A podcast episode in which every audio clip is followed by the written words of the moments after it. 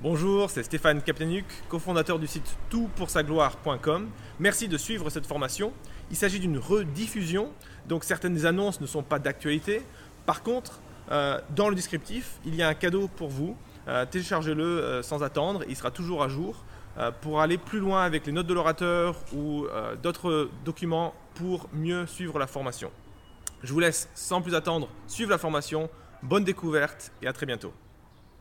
Chers amis, rentrons dans le vif du sujet. J'ai l'impression de présenter le JT. Sans transition, dans deux jours, vous le savez, ça va être la Saint-Valentin. Euh, la mm. fête de l'amour, euh, des couples, des amoureux, tout ça, la fête de la dépression pour les célibataires. Euh, mais c'est surtout une fête qui est organisée par le monde et c'est le monde en fait qui nous, qui nous conditionne sur comment voir le couple, comment comprendre les fréquentations, comment comprendre le mariage. Et ce soir, on va faire une contre-soirée de la Saint-Valentin mm. et revenir à des principes bibliques et se dire, OK, euh, toute ma vie, j'ai vu des pubs, des films, des machins, des trucs sur c'est quoi l'amour, c'est quoi le couple et le mariage. Euh, mais que dit la Bible et comment, dans nos fréquentations, euh, chercher, trouver la volonté de Dieu C'est surtout ça dont il s'agit. Et on n'aura pas les réponses à tout ce soir parce que le sujet est extrêmement vaste. On ne va pas pouvoir parler de, tout ce que comprend le mariage, ni de tout l'aspect sexualité. On va zoomer sur la période des fréquentations et notamment ces quatre euh, périodes de ces quatre saisons qui nous amènent à passer de l'amitié au mariage. Et puis c'est un peu la, découverte de l'intimité.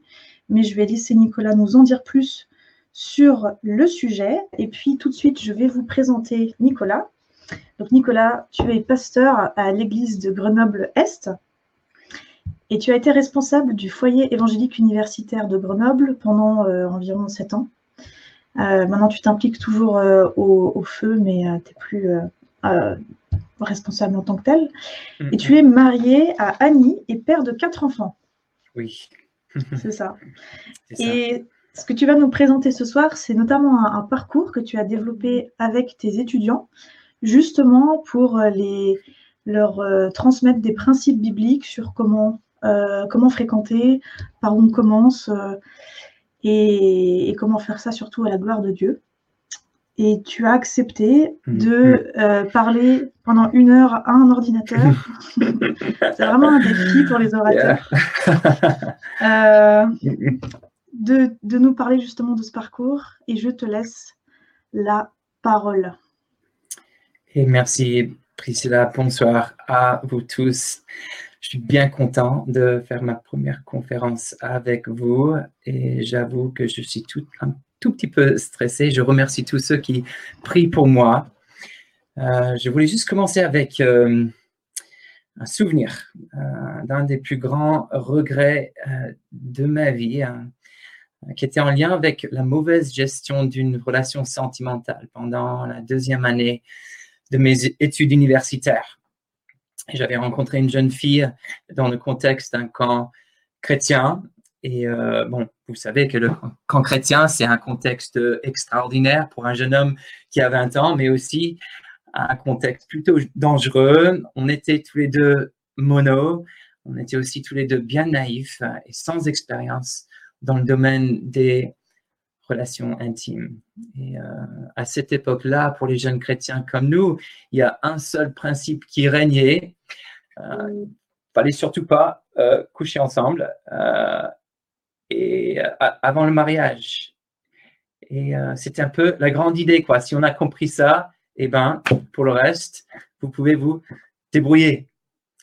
C'était comme si rien d'autre n'avait de l'importance. Et alors que je caricature un peu euh, je peux dire que honnêtement, malgré des années passées dans des églises avec des groupes chrétiens, à l'âge de 20 ans, je connaissais quasiment rien concernant la bonne gestion d'une relation sentimentale. Je ne sais pas ce que vous vivez dans votre contexte actuel, mais je ne serais pas surpris si pour pas mal d'entre vous, c'est un peu pareil. Euh, très peu de conseils, très peu de direction pour ces relations qui auront certainement un impact conséquent et même durable euh, sur nos vies. Puis moi, à l'âge de 20 ans, tout ce que je savais, c'était ce qu'il fallait surtout pas faire. Je ne savais pas que la Bible avait beaucoup plus à me dire au sujet des désirs profonds de mon cœur de, jeune homme. Euh, je ne savais pas qu'elle me proposait une vision extraordinaire de l'intimité du lien fort qui existe entre nos histoires d'amour terrestre et une plus grande histoire d'amour céleste. Je ne savais pas qu'elle me présentait une voie à suivre avec des instructions concrètes pour la bonne gestion de mes sentiments, euh, de mes pensées, de mon comportement vis-à-vis d'un membre du sexe opposé. J'ignorais tout le trésor qui se trouvait dans la Bible à ce sujet. Et donc, euh, en conséquence, peut-être comme certains d'entre vous, je manquais de sagesse euh, dans la gestion de mon cœur et, et aussi de mon cœur, de mon corps.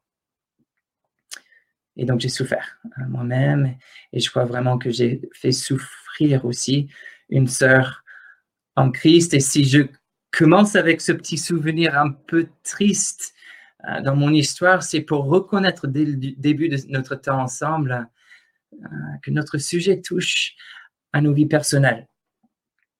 On a chacun, chacune son histoire. Pour certains d'entre nous, cette histoire inclut euh, de la souffrance et euh, du regret.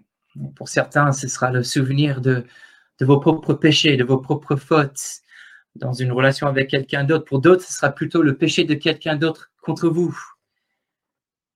Et là, je, sens que face à tout ça, euh, on est tenté parfois de, perdre de l'espoir, d'arrêter de croire que quelque chose de mieux est possible, quelque chose de bon et de, beau qui peut glorifier Dieu et contribuer à l'accomplissement de son plan bienveillant pour l'humanité. Et donc, euh, je voulais commencer ce soir juste avec un petit rappel de la grande vérité de l'Évangile. Rappeler du fait que Christ, le Fils de Dieu, a déjà payé le prix pour nos péchés par son sacrifice à la croix. Je sais que moi-même, j'ai besoin de ce souvenir, de ce rappel. Peut-être certains d'entre vous aussi. Comme dit l'apôtre Jean euh, dans sa première épître, si nous reconnaissons nos péchés, Dieu, il est fidèle et juste pour nous les pardonner et pour nous purifier de tout mal. J'imagine qu'il y a peut-être même certains d'entre vous qui n'ont jamais fait l'expérience d'accepter ce pardon, cette purification de vos péchés. Et là, ce soir, j'aimerais vous encourager à trouver quelqu'un avec qui euh, vous pouvez parler de cela. Demandez quelqu'un de vous accompagner dans la découverte de la grâce du Seigneur, de son pardon euh, en Jésus-Christ. Et avec ces quelques pensées en tête, je vais juste prier, remettre ce temps entre les mains de Dieu.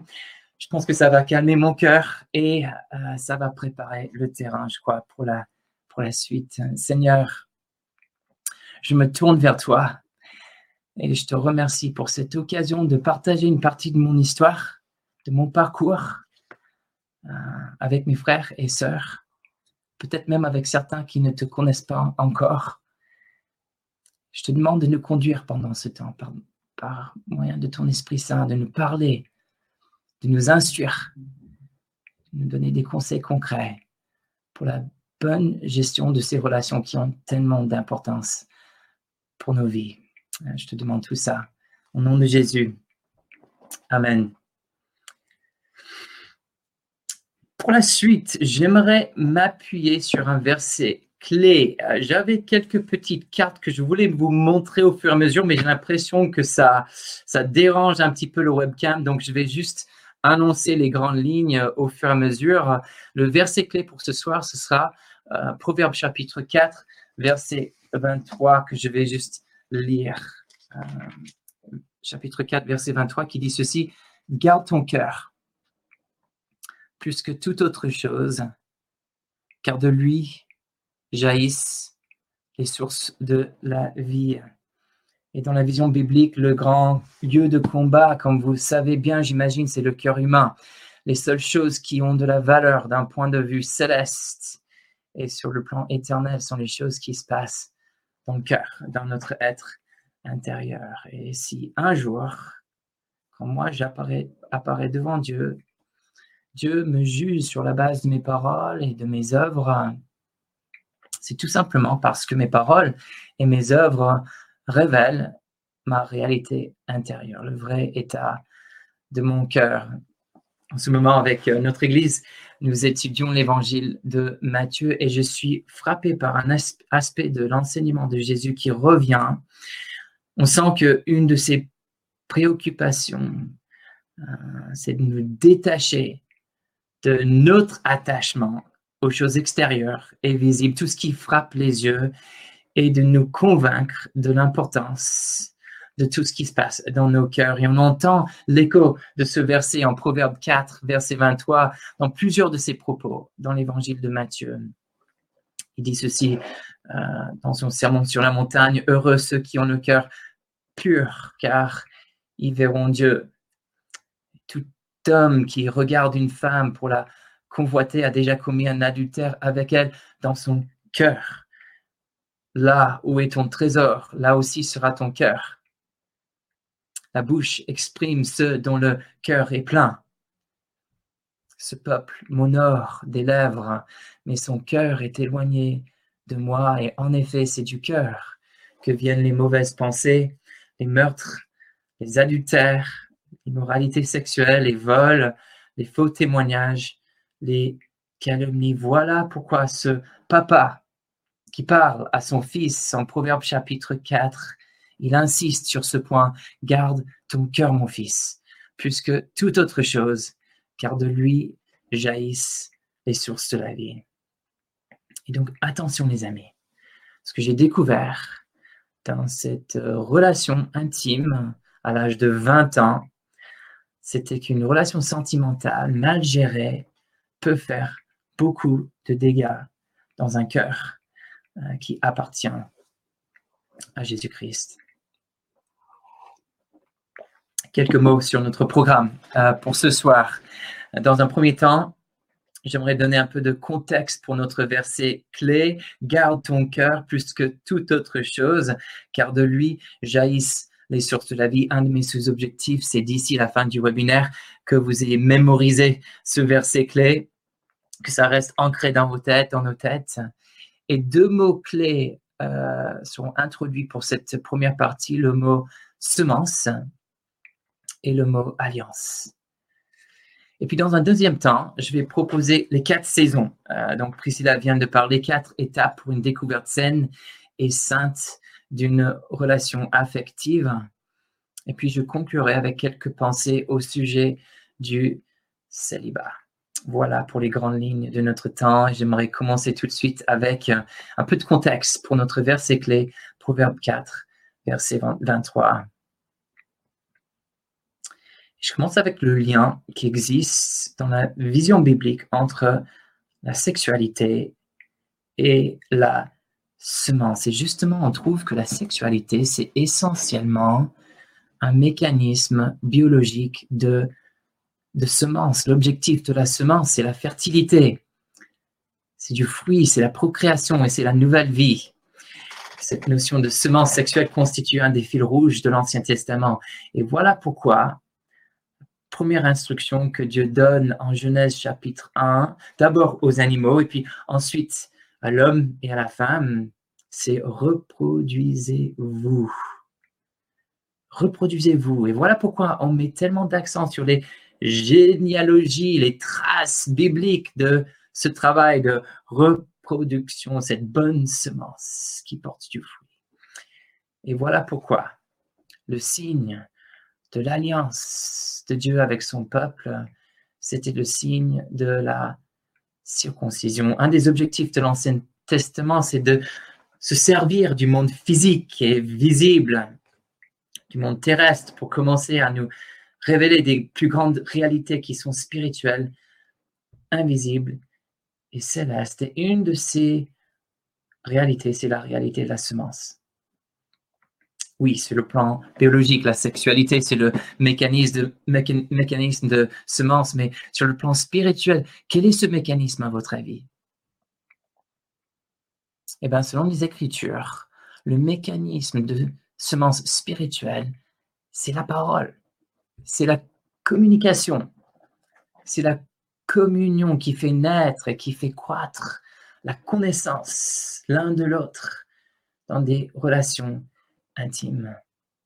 Et ces relations intimes, selon les Écritures, font partie de nos besoins essentiels. Dieu le dit à l'homme en Genèse chapitre 2, ce n'est pas bon que l'homme soit seul. Et donc, la sexualité biologique nous sert de parabole, de, de métaphore de ce qu'on peut appeler euh, une intimité relationnelle.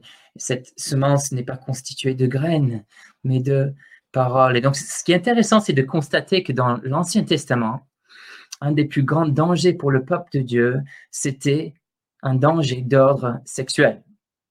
C'était le mariage mixte avec les peuples païens et Il s'agissait d'une mauvaise semence. Et on voit l'opposition de Dieu face à ce genre de semence dès le chapitre 6 de Genèse. Là, on voit des mariages mixtes entre les descendants de Cain, les filles de l'homme, et les descendants de Seth, les fils de Dieu. Et ces mariages mixtes nourrissent le mal et provoquent la méchanceté dans le monde et préparent le terrain pour le déluge, le jugement de Dieu contre les habitants de la terre. Mais dans le Nouveau Testament, c'est quoi le plus grand danger pour le peuple de Dieu, à votre avis hein? C'est quel type de semence qui nourrit le mal et qui provoque la méchanceté dans le monde du Nouveau Testament et aussi dans notre monde d'aujourd'hui?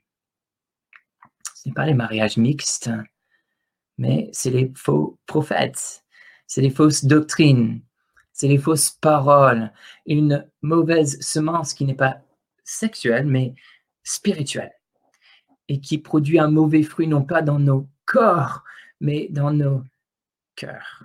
Et donc là, on réoriente nos regards euh, vers le livre de Proverbes, et on voit que dans ce livre, dans les premiers chapitres, euh, que la Bible rend explicite ce lien entre ces deux types de semence. Je vous invite à regarder le chapitre 5, juste les premiers quelques versets là, où c'est ce papa qui parle d'abord à son fils et puis à plusieurs fils. En verset 7, il dit ceci, Mon fils, sois attentif à ma sagesse, tends l'oreille vers mon intelligence afin que tu conserves la réflexion et que tes lèvres gardent la connaissance. Et là, on a un langage de semence spirituelle avec un papa qui parle à son fils, qui cherche à produire de la connaissance, qui contribue à la création d'une relation intime avec lui. Mais regardez euh, la transition verset 3. Certes, les lèvres de l'étrangère ruissellent de miel, et son palais est plus doux que l'huile. Mais à la fin, elle est amère comme l'absinthe, coupante comme une épée à deux tranchants. Ses pieds descendent vers la mort. Ses pas aboutissent au séjour des morts. Elle se garde bien d'examiner le chemin de la vie. Ses voies sont des voies d'errance. Mais elle ne le sait pas. Là, dans ces versets, nous sommes confrontés par un langage qui est explicitement sexuel, des lèvres qui ruissellent de miel, un palais qui est plus doux que l'huile. Puis en verset 7, on revient à une semence spirituelle avec le papa qui parle à son fils et qui sème une bonne parole. Il dit, mes fils, écoutez-moi et ne vous détournez pas des paroles de ma bouche. Passe loin de chez elle et ne t'approche pas de la porte de sa maison. Puis, dans les versets qui suivent, le papa va avertir ses fils des dangers des risques de la mauvaise semence dans le domaine de la sexualité, une semence qui implique un attachement à une femme étrangère. Et la question se pose, c'est qui cette femme étrangère? Et eh bien, En parallèle euh, du fil rouge de la semence, nous trouvons un autre fil rouge dans l'Ancien Testament, et c'est le fil rouge de l'alliance une promesse indissoluble entre deux personnes ou entre deux représentants de groupes ou de familles ou de tribus. Et la femme étrangère, dans ce contexte, c'est la femme avec qui je n'ai aucun lien d'alliance. Il n'y a pas de vraie appartenance l'un à l'autre. Rien qui nous attache de manière durable, indissoluble l'un à l'autre. Et voilà pourquoi, alors que ses lèvres ruissellent de miel et son palais est plus doux que l'huile, à la fin, elle est amère comme l'absinthe, coupante comme une épée à deux tranchants. Et c'est possible que certains euh, d'entre vous ont déjà goûté à cette absinthe amère, à la douleur de cette épée à deux tranchants qui coupe ce lien faible et fragile qui existe entre deux personnes qui font une mauvaise semence. Mais heureusement, le papa ne nous laisse pas avec cette mauvaise image d'une mauvaise semence. Il continue en verset 15 avec quelque chose de vraiment beau et extraordinaire. Bois l'eau de ta citerne, dit-il. L'eau qui sort de ton puits tes sources doivent-elles se déverser à l'extérieur? Tes ruisseaux doivent-ils couler sur les places, publiques? Et là, le papa, il utilise un langage euh, de la terre. il fait référence aux ressources qui se rattachent à la terre, à l'héritage familial. C'est un langage d'alliance et d'appartenance à un peuple. Et il continue qu'il soit pour toi seul et non pour des étrangers avec toi. Verset 18. Que ta source soit bénie. Fais ta joie de la femme de ta jeunesse. Biche des amours, gazelle pleine de grâce. Et là, on devient juste un petit peu explicite que ces saints te rassasient constamment. Enivre-toi sans cesse de son amour. Pourquoi, mon fils, t'enivrerais-tu d'une étrangère? Et embrasserais-tu la poitrine d'une inconnue? En effet, les voies de l'homme sont devant les yeux de l'Éternel. Il examine tous ses sentiers. Le méchant est prisonnier de ses propres fautes. Il est retenu par les liens de son péché. Il mourra faute d'instruction. C'est de l'excès de sa folie qu'il s'enivrera. On a un langage d'ivresse à deux fois dans ce texte, de reprise, verset 19. Enivre-toi sans cesse de l'amour de ta femme de la femme de l'alliance, de la femme de ta jeunesse, de la femme qui t'appartient. Et puis verset 23, c'est de l'excès de sa folie qui s'enivra ce jeune homme qui s'attache à l'étrangère, qui ne l'appartient pas. Bon, on pourrait passer notre soirée à discuter tous les trésors qui sont dans les premiers chapitres de Proverbes pour nos relations intimes, mais j'aimerais conclure cette première partie en attirant votre attention à la clé de ces premiers chapitres pour notre sujet. Si tu veux garder ton cœur, garde les instructions du Père. Si tu veux garder ton cœur, attache-toi à sa parole, à sa sagesse, à ses conseils. Cette semence-là portera beaucoup de bons fruits dans ta vie et aussi dans tes relations intimes. Voilà le message central de ces premiers chapitres de Proverbes que je vous encourage à relire, même à méditer avec cette idée de bonne semence en tête. Garde ton cœur plus que toute autre chose, car de lui jaillissent les sources de la vie. Et dans ce, contexte, comme on a vu ici en Proverbe chapitre 5, ce mot source est presque synonyme de la notion de, de semence et dans ce cas particulier de semences sexuelles en chapitre 5. Bon, on arrive à la fin de notre première grande partie. Donc, quelques éléments de synthèse. Si vous retenez deux mots de cette première partie, ce sont les mots semence et le mot alliance qui ont le plus d'importance. Et si vous retenez un seul verset, c'est le Proverbe 4, 23. Car ton cœur, plus que toute autre chose, car de lui jaillissent les sources de la vie. Voici une idée. La qualité de ma semence reflètera la réalité de mon cœur.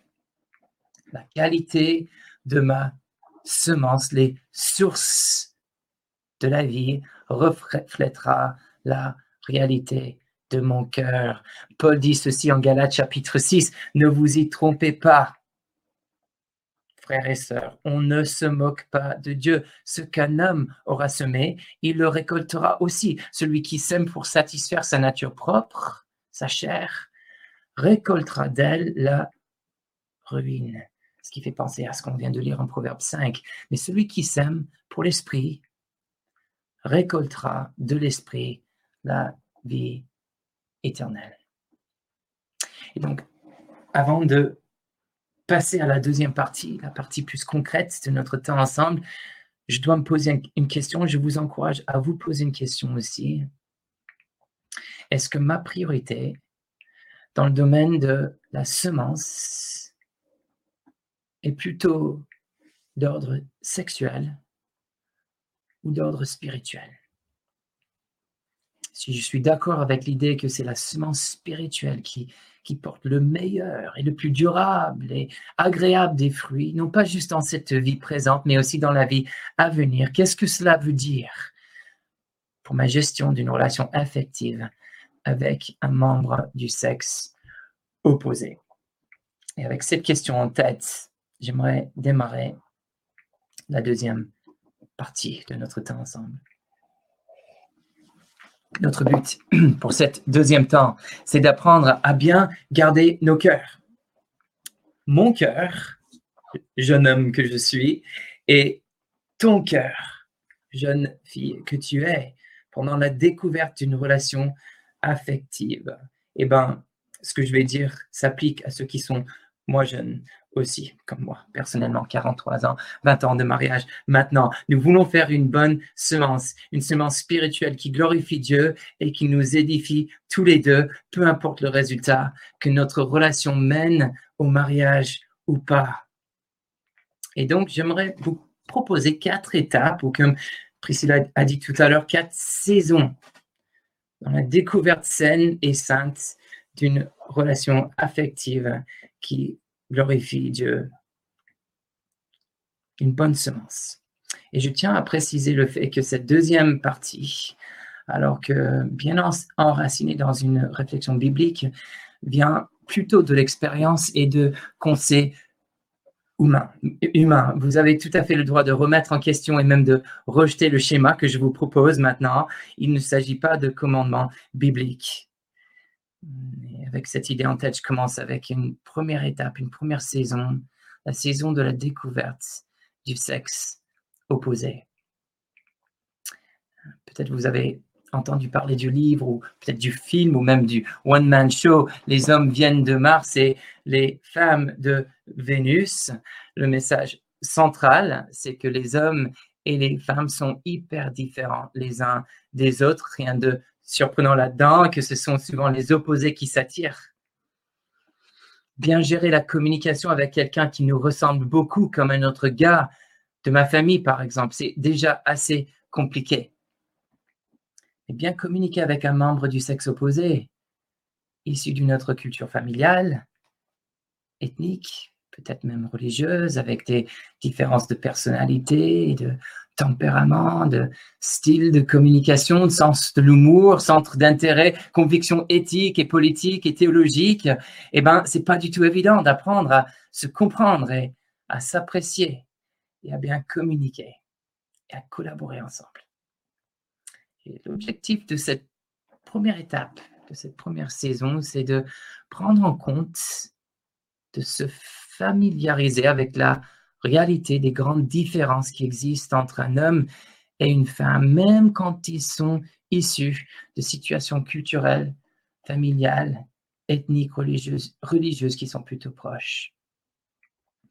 Avant d'ouvrir la porte au risque et aux défis qui s'associent à une relation affective, la sagesse nous encourage à nous familiariser avec l'autre sexe en général. Les différents styles de communication, les différentes tendances et préférences, et encore une fois, sens de l'humour, les réactions face au stress et au conflit. C'est vrai qu'avant d'apprendre à jouer un seul instrument, la sagesse suggère que c'est toujours préférable de se familiariser avec la musique en général de poser une bonne base, euh, plutôt large, avant de se spécialisés. Le meilleur contexte pour vivre cette saison de la découverte, c'est le contexte de la communauté, et notamment la communauté chrétienne, une église locale, des groupes, des clubs, des équipes mixtes qui facilitent une découverte naturelle et sans pression du sexe opposé. On prend des notes, on étudie l'autre, on lit des bouquins, on demande des conseils, on observe de bons modèles de couple dans notre entourage, on pose beaucoup de questions à des personnes qui ont plus de sagesse, plus d'expérience dans ce domaine. C'est un travail sérieux qui portera du bon fruit pour la prochaine saison de la découverte. Cette étape est caractérisée par des relations platoniques avec plusieurs personnes du sexe opposé. On évite la tentation de se focaliser sur une seule personne, même s'il y a quelqu'un qui nous attire le regard. C'est une période d'observation et d'expérience, sans risque et sans engagement. Et franchement, les amis, il faut en profiter au maximum. C'est une belle saison de la vie. Il y a trop de personnes qui sautent cette étape et se trouvent dans une relation exclusive face à une espèce fascinante mais complètement inconnue. Et trop souvent, notre manque de connaissances et, d'expérience sur le plan relationnel aura tendance à apporter du mauvais fruit au niveau du cœur et parfois, même souvent aussi au niveau du corps. Le niveau d'intimité avec une seule personne, alors dans cette première saison, sera quasiment zéro. Les liens qui s'établissent sur le plan relationnel seront plutôt des liens de groupe. Et, euh, et, avant de passer à la prochaine étape, je pense qu'il y a une question quand même qui se pose pour certains d'entre vous. Qu'est-ce que je fais? Si je n'ai pas accès à un tel contexte de groupe ou une telle communauté hmm. Et franchement, euh, la pensée qui me vient direct à l'esprit quand je pense à cette question, c'est de, réfléchir sur la, sur la possibilité de, déménager, de, changer de lieu de vie, de vous installer là où il y aura la possibilité de vivre cette première étape dans la protection d'un groupe chrétien euh, en bonne santé. Et avec cette idée en tête, on passe à une deuxième étape, une deuxième saison, la découverte d'une seule personne. comme Priscilla a dit tout à l'heure, j'étais directeur du feu pendant un certain nombre d'années. Et le feu, pour ceux qui ne connaissent pas, c'est le foyer évangélique universitaire. Et pendant ce temps, j'ai pu observer, il y a quelques années, un jeune homme et une jeune fille qui ont vécu euh, cette deuxième étape de manière vraiment formidable. Dans le contexte d'une équipe de musique bien dynamique et très solidaire, rattachée au feu, mais aussi rattachée à une église euh, euh, locale, ces deux ont fait l'expérience de la première étape. Des relations platoniques avec un ensemble de gars et de filles sans risque et, sans engagement. Je ne sais pas à quel moment les choses ont commencé à changer dans les deux cœurs, mais par divers moyens, j'ai pris conscience du fait que la fille s'intéressait au garçon et puis le garçon s'intéressait à la fille, mais ni l'un ni l'autre savait ce que, ce que pensait l'autre. À un moment donné, le garçon a partagé ses sentiments avec moi et on a décidé de lire ensemble un, petit bouquin qui s'appelle Jeune homme rencontre euh, jeune fille. Et j'avoue qu'une partie de ce que je présente ici avec ce schéma vient de ce livre. Puis grâce à cette lecture, le jeune garçon a réalisé le fait qu'il était vraiment dans une situation formidable, qu'il fallait exploiter au maximum. Le contexte de groupe d'amis lui donnait l'occasion de côtoyer davantage cette fille de manière de plus en plus intentionnelle, tout en protégeant son cœur, son propre cœur, et, aussi en protégeant le cœur de la fille. Il a décidé de ne pas exprimer tout de suite ses sentiments, mais de prendre son temps pour apprendre à, connaître la fille et aussi pour bénéficier davantage de la dynamique du groupe.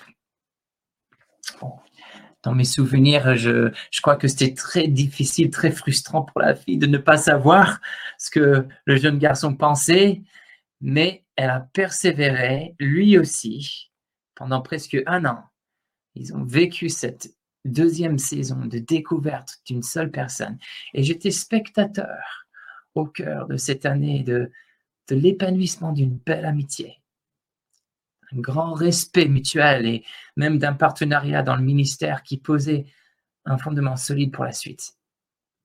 Ils ont cherché des occasions pour collaborer et pour se mettre au service dans les mêmes équipes et les mêmes initiatives. Et, plus l'amitié progressait entre eux, plus c'était juste évident pour tout le monde que quelque chose de beau prenait forme euh, devant nos yeux. Quand le moment est arrivé pour passer à la prochaine étape, à la prochaine saison, pour que le gars, il exprime ses sentiments et qu'il rende explicite enfin ses intentions, il n'y avait pas simplement la fille qui était ravie, mais toute la communauté avec, avec elle. On, est on était tous prêts, quoi, à célébrer ce que ce couple était en train de vivre. Bon, je crois que vous avez bien compris l'essentiel de cette étape, mais je souligne quand même quelques caractéristiques à ne pas rater. Il y a bien sûr une conscience de l'autre, même peut-être une attirance à l'autre qui n'est pas encore verbaliser. Euh, c'est vrai que dès qu'on exprime un désir de mieux connaître une seule personne du sexe opposé, ben, ça change désormais la relation et ça rend compliqué l'amitié et même la dynamique du groupe si jamais on décide de ne pas poursuivre une relation de couple par la suite. Et donc le ton de la communication reste plutôt neutre, amical, fraternel. On évite les messages privés, les situations ambiguës cette saison, on prend toujours pas de risque, pas d'engagement. Le niveau d'intimité reste faible. Mais si tout va bien, notre connaissance l'un de l'autre et notre appréciation l'un de l'autre commence à, vraiment grandir. Bon, avant de passer à la prochaine étape, la prochaine saison, j'aimerais qualifier quand même un petit peu cette deuxième étape. Euh, comme avec la première étape, parfois les circonstances de la vie font que ce serait très difficile de vivre cette étape sans à un moment donné rendre explicite mon intention vers l'autre. C'était le cas avec celle qui est ma femme aujourd'hui, Annie. On s'est rencontrés lors d'une soirée qui mélangeait plusieurs groupes d'amis à l'université, alors qu'il y avait presque tout de suite une attirance mutuelle.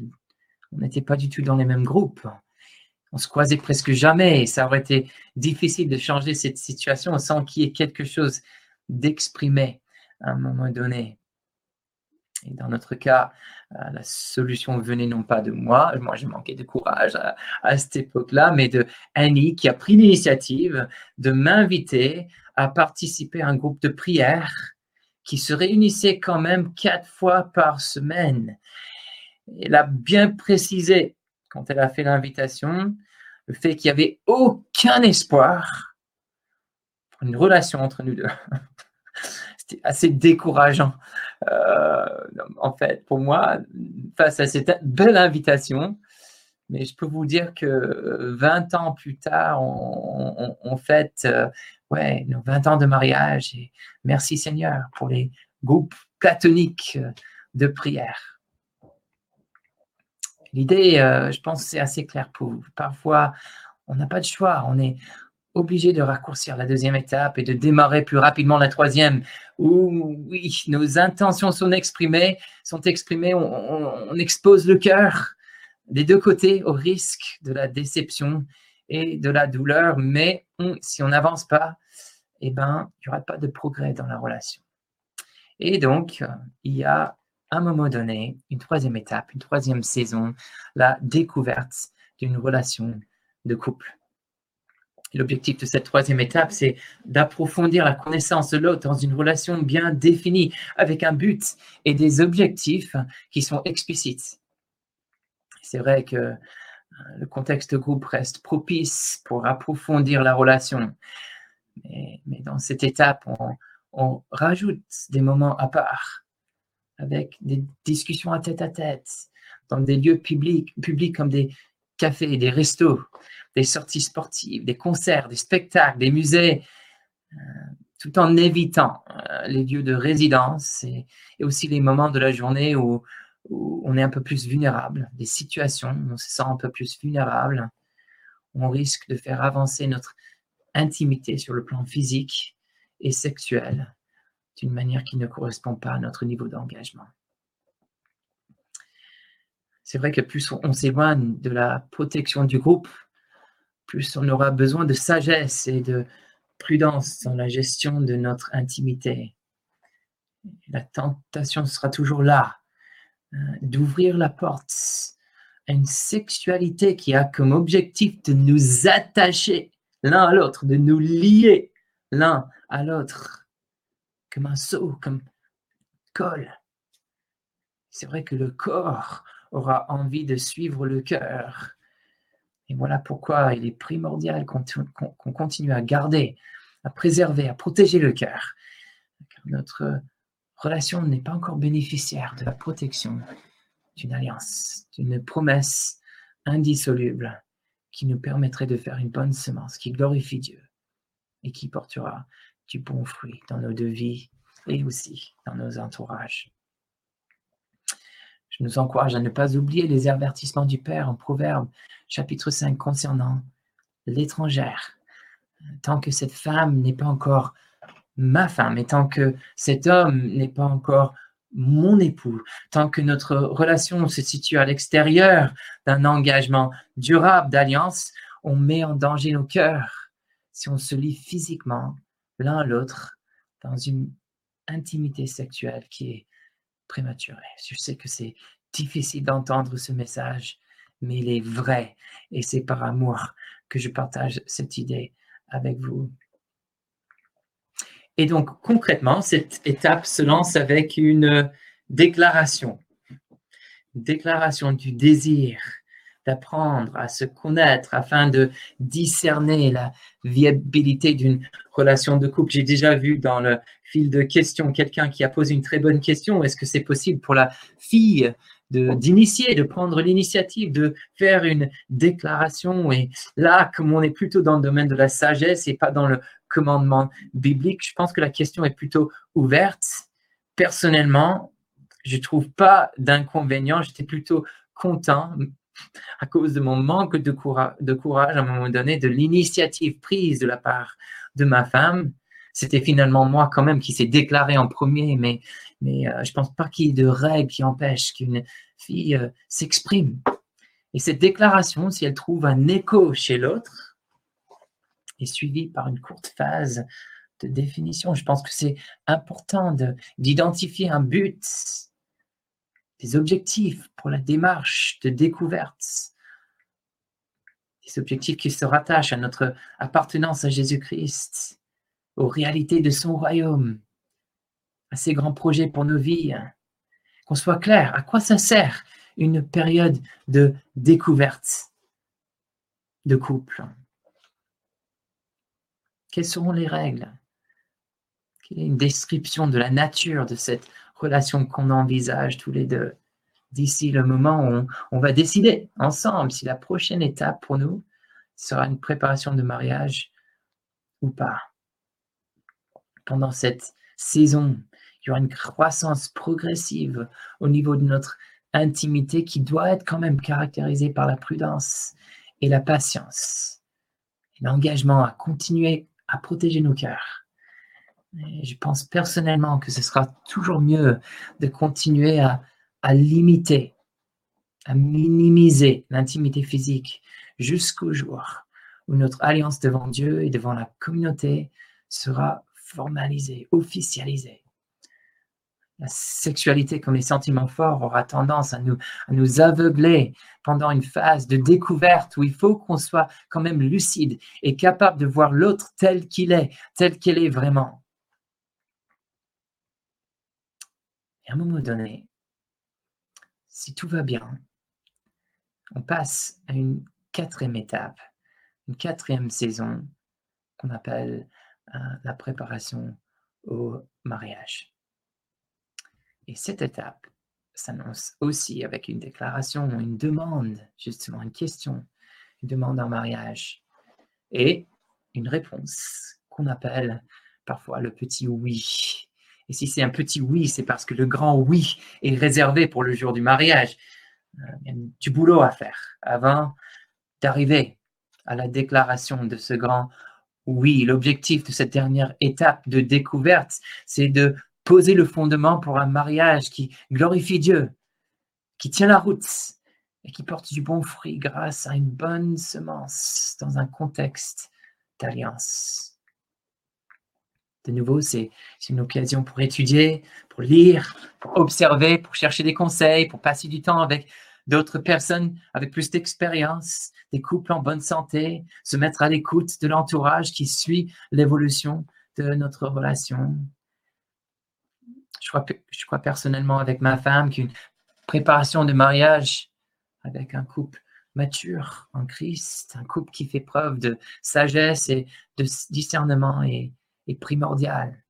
Ce couple posera beaucoup de questions concernant les deux personnes, les familles d'origine, la vision de l'argent, la vie spirituelle, la sexualité, les enfants, le travail, les vacances, les projets. On examinera ensemble la situation de notre couple, la qualité de notre couple, et on sera, sera à la recherche de points de vulnérabilité de failles qui risquent de déstabiliser tôt ou tard notre maison, peut-être de pourrir la qualité de notre semence. J'aimerais vous rassurer avec le fait que chaque couple aura ses vulnérabilités et ses failles si, euh, si on fait bien notre boulot. Et l'important, c'est qu'on en soit conscient, qu'on s'engage à travailler ensemble et par la grâce de Dieu en Christ sur ce qui nous affaiblit, sur ce qui risque de mettre en péril notre alliance. C'est vrai qu'il y aura certains cas, dans certaines situations, où le couple qui accompagne sera particulièrement troublé par la gravité ou le nombre de failles qui se révèlent au sein d'un couple qui se prépare pour le mariage. C'est possible qu'on implique des responsables d'église dans un processus de prière et, de discernement avant d'encourager le couple à poser une date et à commencer toute la préparation logistique pour le grand jour. C'est vrai que avec Annie, on a accompagné plusieurs couples qui ont décidé au cours de ce processus de préparation que, que ce n'était pas finalement une bonne idée de se marier. Et dans deux cas, la décision a été prise quelques semaines avant le jour du mariage. Et voilà pourquoi je vous encourage à, continuer à garder vos cœurs tout au long de ce processus, jusqu'au bout, jusqu'au jour où on, dit le grand oui l'un à l'autre. Donc voilà pour une euh, présentation de, de, ces quatre saisons, ces quatre étapes de découverte. Petite synthèse rapide, j'ai présenté une saison de découverte du sexe opposé, une saison de découverte d'une seule personne, une saison de découverte d'une relation de couple, une saison de préparation au mariage. On garde en tête nos deux mots-clés, semence et alliance. Et notre verset clé, garde ton cœur plus que toute autre chose, car de lui jaillissent les sources de la vie. Et là, j'aimerais juste dire quelques mots euh, concernant le célibat. Euh, je ne veux pas du tout communiquer ce soir l'idée que le mariage, c'est un composant obligatoire de la vie chrétienne. Et je crains que qu'on néglige l'enseignement biblique du Nouveau Testament qui traite le mariage plus comme une concession plutôt que une caractéristique incontournable de la maturité spirituelle. En gros, le message de Jésus et de Paul était ben, bien clair. Mariez-vous euh, si nécessaire.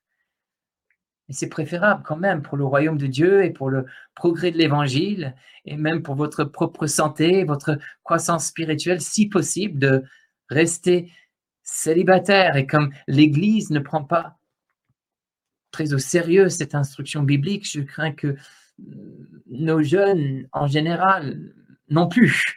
En réalité, comme dit l'apôtre Paul, le mariage sera bien difficile, peu importe le couple, à cause de la réalité de notre péché.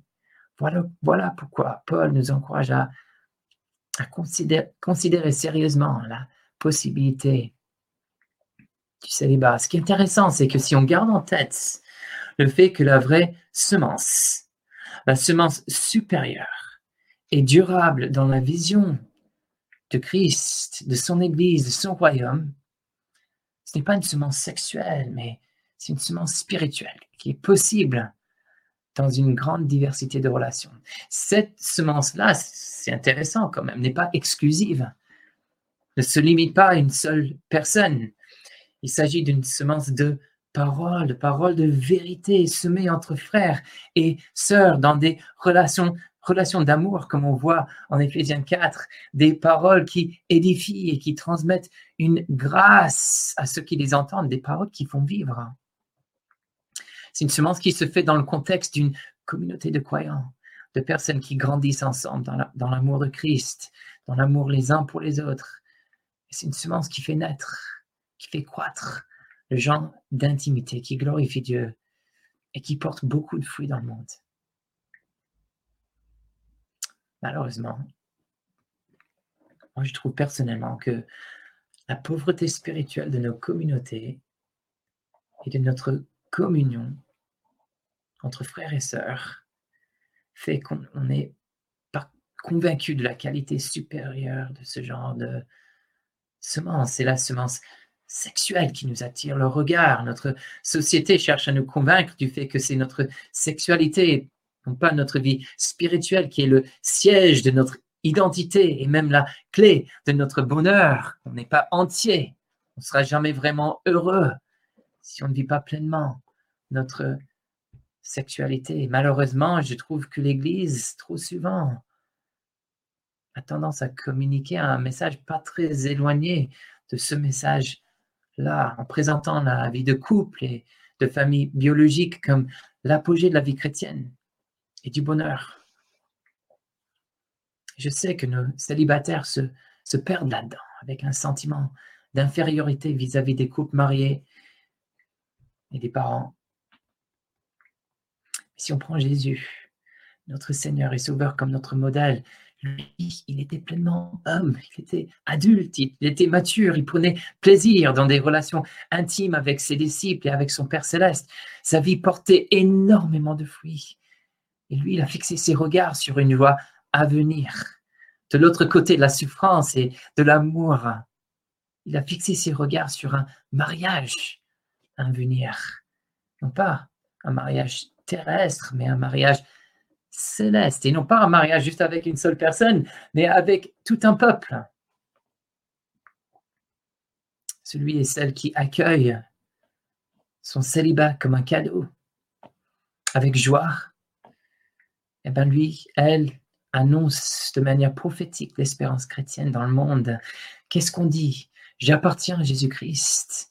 Et sur cette terre, je ne suis pas encore chez moi. C'est lui qui me prépare une maison. Et le fruit que porte ma vie vient de ce que lui, il sème en moi, par sa parole, par son esprit. Une bonne semence qui n'est pas sexuelle, mais qui est spirituelle, qui n'est pas temporaire, qui, est éternelle. Et tout cela à la gloire de Dieu le Père. Ce qui est encourageant, je pense, avec ce, cette vision, c'est que nous reconnaissons que le fait que dans la vision biblique, un couple marié, une famille, est tout à fait capable de révéler les grandes vérités du royaume de Dieu. Et le célibataire aussi, la célibataire aussi. Donc je prie pour chacun, pour chacune, que le Seigneur vous conduise dans le discernement de votre vocation, ce à quoi vous êtes appelé, pour que peu importe, vous mariez ou pas, vous viviez la joie de la bonne semence, de l'alliance qui porte beaucoup de fruits à la gloire de notre Dieu. Je crois qu'on a quelques instants pour un petit bonus. Je voulais juste terminer avec quatre motivations puissantes pour vivre nos relations intimes en conformité avec la vision biblique. Qu'on se marie ou pas, je pense que ces quatre éléments que je suggère ici nous servent de motivation puissante pour chercher la bonne semence en lien avec l'alliance. Donc une première motivation puissante, si je garde mon cœur, si je sème pour l'esprit, c'est parce que Jésus revient bientôt. Et quand Jésus reviendra, la qualité de ce que j'aurai sémé de ce qui se passe dans mon cœur, de ce qui sort de mon cœur pendant ma vie terrestre, que ce soit une bonne semence ou une mauvaise, eh ben, ce sera évalué, ce sera jugé à la fin des temps. Je ne veux pas avoir à rougir devant mon maître, devant mon Seigneur ce jour-là. Et donc une première motivation puissante, je garde mon cœur et je sème pour l'esprit car Jésus revient bientôt. Une deuxième motivation puissante, je garde mon cœur et je sème pour l'esprit car ma vie ne m'appartient plus. Si je suis en Jésus-Christ, je suis conscient du fait que Jésus m'a racheté avec sa mort à la croix. Et donc mon cœur et mon corps sont à lui. Il me confie la gestion de ces deux ressources. Et j'ai envie d'être un, un, bon gestionnaire, un serviteur bon et fidèle. Donc voici une deuxième motivation puissante. Je garde mon cœur et je sème pour l'esprit car ma vie ne m'appartient plus. Et voici une troisième. Je garde mon cœur et je sème pour l'esprit car j'apprends à aimer comme Jésus-Christ. Je ne sais pas aimer comme ça. Mon cœur n'est pas capable d'aimer comme ça. Mais grâce à la parole que mon Dieu sème dans mon cœur, grâce à l'œuvre de son esprit, j'apprends L'amour de Christ n'était pas égoïste, motivé principalement par ses propres besoins, ses propres pulsions. Non, c'est par amour pour nous. C'est dans l'obéissance au Père céleste qui s'est donné pour ses frères et ses sœurs. Et moi aussi, j'ai envie d'apprendre à aimer comme ça. Je veux que mon cœur soit capable d'aimer comme ça. Et donc, je garde mon cœur avec les ressources que Dieu me donne et je sème pour l'esprit. Et puis, une quatrième et dernière motivation puissante. Je garde mon cœur et je sème pour l'esprit car Jésus m'envoie comme un ouvrier dans la moisson. Il m'appelle à participer à sa mission de délivrance, faire des disciples de toutes les nations de la terre. Et selon lui, comment est-ce que je fais des disciples, comment est-ce que je participe? Eh bien, c'est avec la bonne semence de sa parole, de la parole de Christ. Si je veux bien semer si je veux bien participer à cette belle mission, eh ben, il faut que je garde mon cœur, car c'est de lui que jaillissent les sources de la vie. J'aimerais prier pour conclure. Et je repasse la parole après à Priscilla.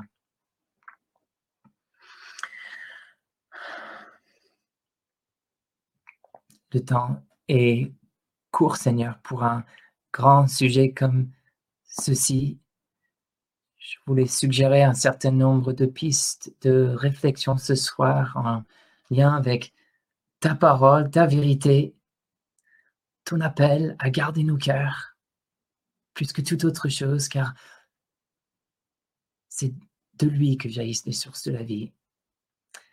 Ma prière maintenant, Seigneur, c'est que tu accompagnes chacun, chacune dans ces différentes saisons de, découverte, pour ceux qui, qui découvrent justement l'autre, pour ceux qui découvriront peut-être en l'avenir une autre personne, une relation intime. Et je prie aussi, Seigneur, que tu accompagnes ceux qui décident de répondre à cet appel, d'accepter cette vocation du célibat tout en reconnaissant que le célibat nous équipe de manière plutôt extraordinaire participer à la bonne semence, à la gloire de notre Dieu et de notre Père. Je te remets la suite pour nous tous, Seigneur. J'aimerais exprimer mon amour pour toi, mon désir de mieux te connaître. Et j'aimerais te remercier pour la bonne semence de ta parole et pour ceux qui ont semé ces paroles dans ma vie. Oui, je te remercie en ton nom, Seigneur Jésus. Amen.